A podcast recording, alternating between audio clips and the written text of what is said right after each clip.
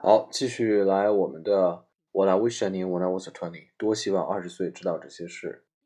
今天我们继续来看第二章的 Upside Down Circus。上节我们上一次的内容。In my course, I use a case study about Cirque du Soleil that gives students a chance to hone their skills at challenging assumptions. 这里面说到一个呃 ，Cirque du Soleil 就是很有名的加拿大的一个马戏团啊，太阳马戏团。他们等于说是革新了传统马戏团里面的一些项目，在马戏团生意整体下滑，然后处于一个低谷的时期，反而创造了利润，成为一个创新性思维。取得成功的一个案例。那么这里面说到他使用这个太阳马戏团作为他创新思维课的一个例子啊。然后这句话呢，啊、uh,，I used case study about Cirque du Soleil that gives students a chance to hone their skills at challenging assumptions. Hone 就是打磨啊，不断的在这种挑战既有既定思维的这个方面呢，不断打磨你的技能，hone their skills. The backdrop is the 1980s when the circus industry was in trouble. The backdrop 相当于 background，就是我们现在谈论的事情发生在什么样的背景之下。The backdrop is 1980s. Performances were predictable and stale. The number of customers was diminishing, and animal treatment was under attack. It didn't seem like a good time to start new circus, but that's exactly what Guy Laliberté, a street performer in Canada, decided to do. He studied Cirque du Soleil by challenging every assumption about what a circus should be, and in doing so transformed a problem, a dying industry, into an opportunity. 这里面我特别想和大家分享的就是这个，in doing so transformed a problem。实际上，我们有时候写作文会把它写成 he transformed a problem by doing something，或 through doing something，或者是 in doing something。但这里面他把 in doing 放在前面了，实际上和上文有一个非常紧密的衔接，也是一种啊对重点的突出啊，所以说在阅读起来这种感觉是非常顺畅的，非常清晰的，比 transformed in doing something 来的要好很多。所以大家写的时候，有的时候呢，这个一个句子零部件之间要相互这个位置的呃移动啊，也是需要考虑的。不仅仅说啊，我表达一个意思，写出来一个复杂句就完事儿了。你的句子读起来顺不顺，和你写起来顺不顺，那是两个概念。所以最终的效果取决于读起来顺不顺。所以你写完一个长句、一个复杂句以后，有些部位你要强调的东西得往前放，和上文衔接的东西啊，怎么摆放这个位置最好，需要去考量的。嗯。After showing video clips from the 1939 Marx Brothers movie at the circus, I asked students to uncover all the assumptions of traditional circus: a big tent, animals, cheap tickets Bikers selling souvenirs, several acts performing at once, playful music, clowns, popcorn, strongmen, flaming hoops, etc. I then asked them to turn these things upside down to imagine the exact opposite of each other. For example, the new list would include a small tent, no animals, expansive seats, no barkers, um, one act performing at a time, sophisticated music, and no clowns or popcorn. They then pick the things they want to keep from the traditional circus and the things they want to change. The result is a brand new type of circus, a la Cirque du Soleil. I then show them video clips from the recent Cirque du Soleil performances so they can see the impact of these changes. Once we do this exercise with the circus industry, it's easy to apply to all industries and institutions, including fast food restaurants, hotels, airlines, sporting events, education, and then the courtship and marriage. Once you get the hang of it, this is an easy back of the envelope exercise you can use to reevaluate all aspects of life and career. 好，这里面是 once you get the hang of it，那等于说你掌握了这个人的一个诀窍啊。Once you get the hang of it，那么你接下来就非常容易了。它里面用了一个 back of the envelope exercise 啊，就翻译把一个信封翻过来一样，这么简单。所以一切变得很简单，我们可以怎么说呢？可以说 back of the envelope。 the key is to take the time to clearly identify every assumption. This is usually the hardest part since, as described in the case about the balloon angioplasty, assumptions are sometimes so integrated into our view of the world that it's hard to see them.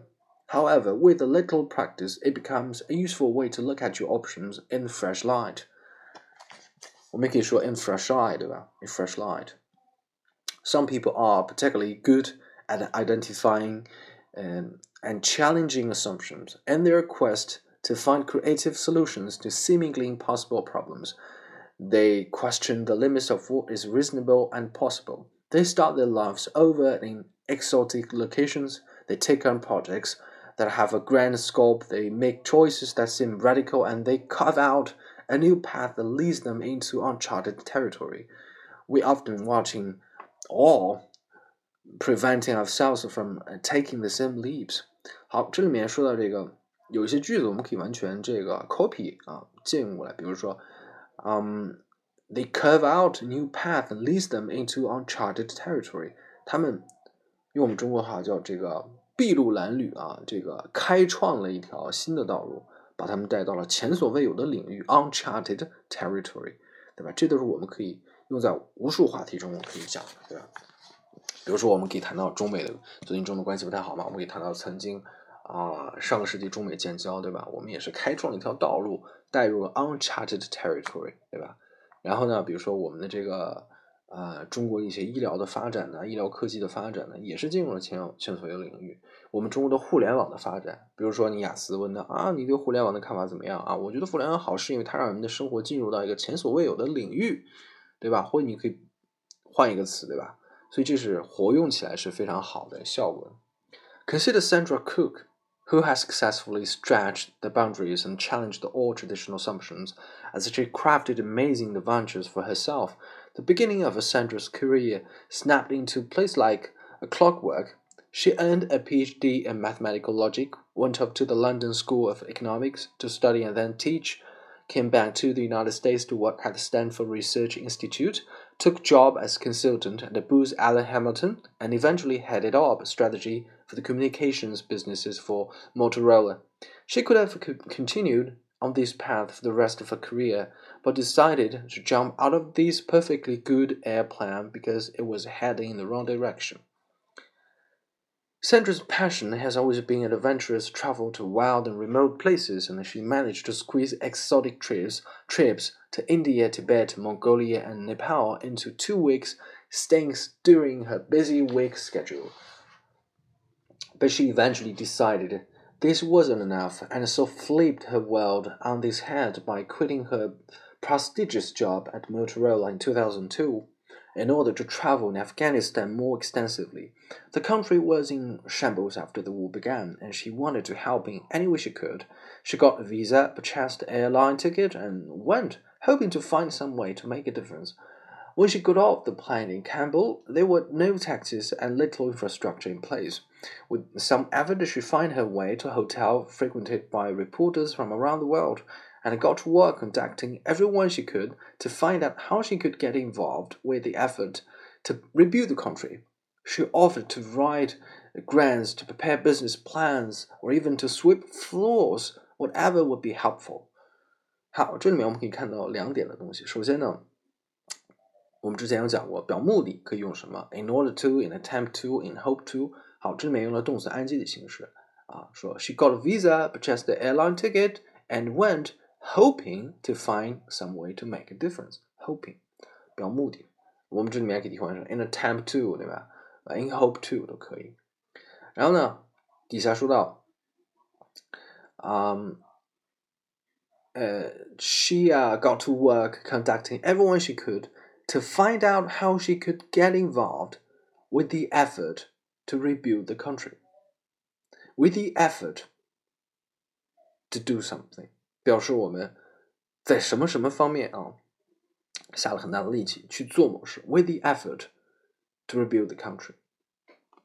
好，我们继续。Sandra eventually connected with Nancy Dupree, the director of the Afghanistan Center at Kabul University. Nancy was working tirelessly to rebuild the university library and to get books into the hands of people throughout the country through their box library extension. After they got to know each other a little better, Sandra wrote a business plan for the center and was eventually asked to serve on the organization's board of directors.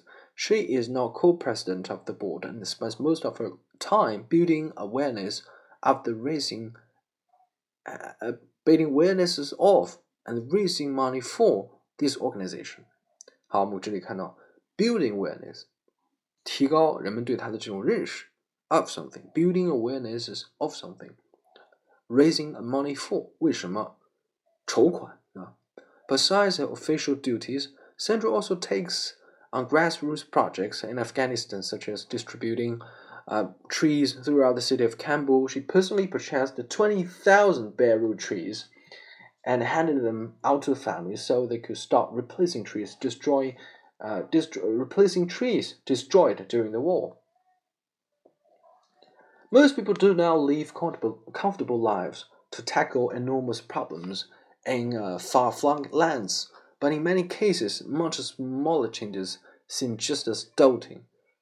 For many, changing jobs or moving across town feels just as risky as traveling to an exotic location to perform relief work.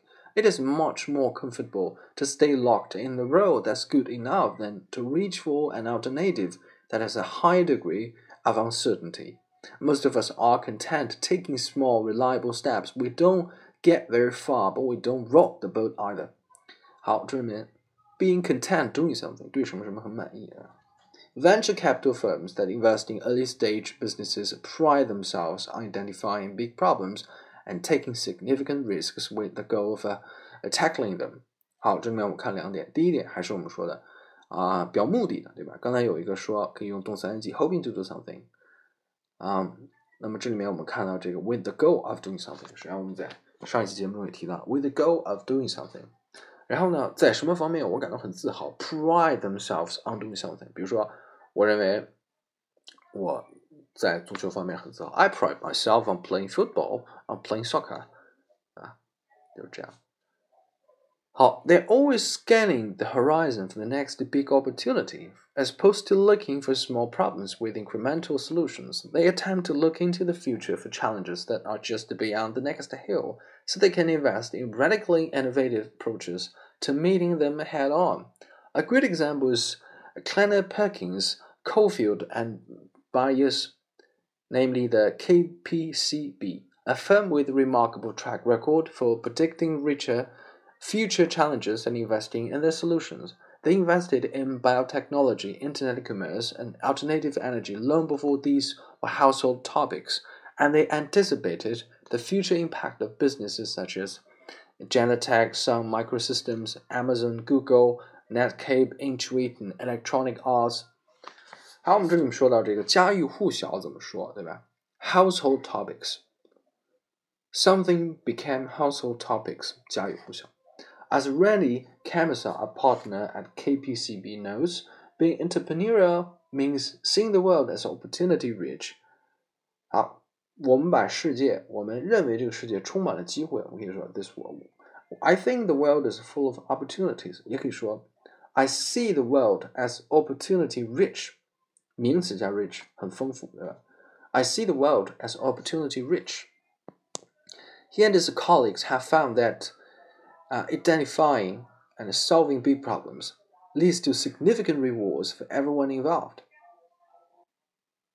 Despite facts that one can make a profit by solving big problems, Rennie stresses in this book, The Monk and the Riddle, the importance of having the zeal to solve a grand problem as opposed to being motivated to make money. To explain the difference, he compares a missionary who passionately pursues an important cause to a mercenary who, whose drive is only to serve his or her own interest. By focusing on finding solutions to significant challenges with missionary like energy, successful companies are born. This message is echoed by author Guy Kawasaki, who says it is better to make meaning than to make money. If your goal is to make meaning by trying to solve a big problem in an innovative way, you are more likely to make money than if you stop with the goal um, making money, in which case you will probably not make money or meaning.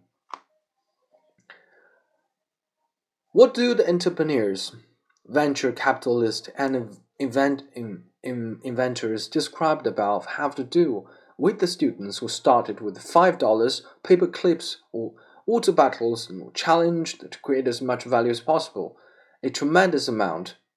All of these examples reinforce the idea that there is great benefit to identifying problems in your midst and then relentlessly working to solve them by challenging traditional assumptions. Problems are abandoned, just waiting for those willing to find inventive solutions. This takes acute observation, coordinated teamwork, and the ability to execute a plan. A willingness to learn from failure, a creative problem solving. But the first requirement is having the attitude that the problem can be solved. I found that for myself and my students, that more experience you have tackling problems, the more confident you become that you can find a solution. I was recently in Scotland teaching in a week long entrepreneurship boot camp run by James Bartlow at the Scottish Institute for Enterprise for 50 college students from across the country who were studying a wide range of disciplines from criminology to cosmetics. Most of them had no exposure to entrepreneurship at all, at the beginning of the week, many were completely overwhelmed by the first assignment, which required them to come up with um, then sell a new product or service. Um, each team was given 50 British pounds of starting capital at 6 p.m. and had a total of 18 hours to compete, complete the project. The goal was to get them out of their comfort zone and into the real world. Many of the students told me they were on the verge of going home well, they didn't need to tell me this because uh, panicked looks on their faces said it all. But they all stuck with it and were pleasantly shocked by what they accomplished. One group became umbrella walkers, assisting those who got caught in unexpected rain. One group set up an um, impromptu uh, speed dating station at a local bar, and one started a makeshift some shoe a makeshift shoe shine stand on a busy downtown street. But this segment was just the beginning of the experience. By the end of the week's worth of challenging activities, including uh, scoring newspapers to identify problems, brainstorming to come up with creative solutions, designing new ventures, meeting with potential customers, filming commercials, and pitching their ideas to a panel of successful executives, they were ready to take on just about any challenge. One team that stands out in my mind was composed of three young women for whom all of this was brand new, they were shaking in their shoes when their first segment was given. By the end of the week, however, they had come up with a fabulous idea that earned high praise from the panel of the judges, as well as seed funding from investors. They developed a mobile at home service for bra fitting. Based on the observation that most women are embarrassed by the process and, and often end up with ill fitting bras. The ad video commercial was tasteful and convinced everyone that is this was an interesting opportunity. On the last day of the workshop, one of the young women said to me, I now know that there isn't anything I can't do. She, along with all the other students, already had the bulk of the skills they needed to accomplish amazing things. All we offered them was tangible proof, along with a healthy dose of permission, that they could turn the problems around them into opportunities.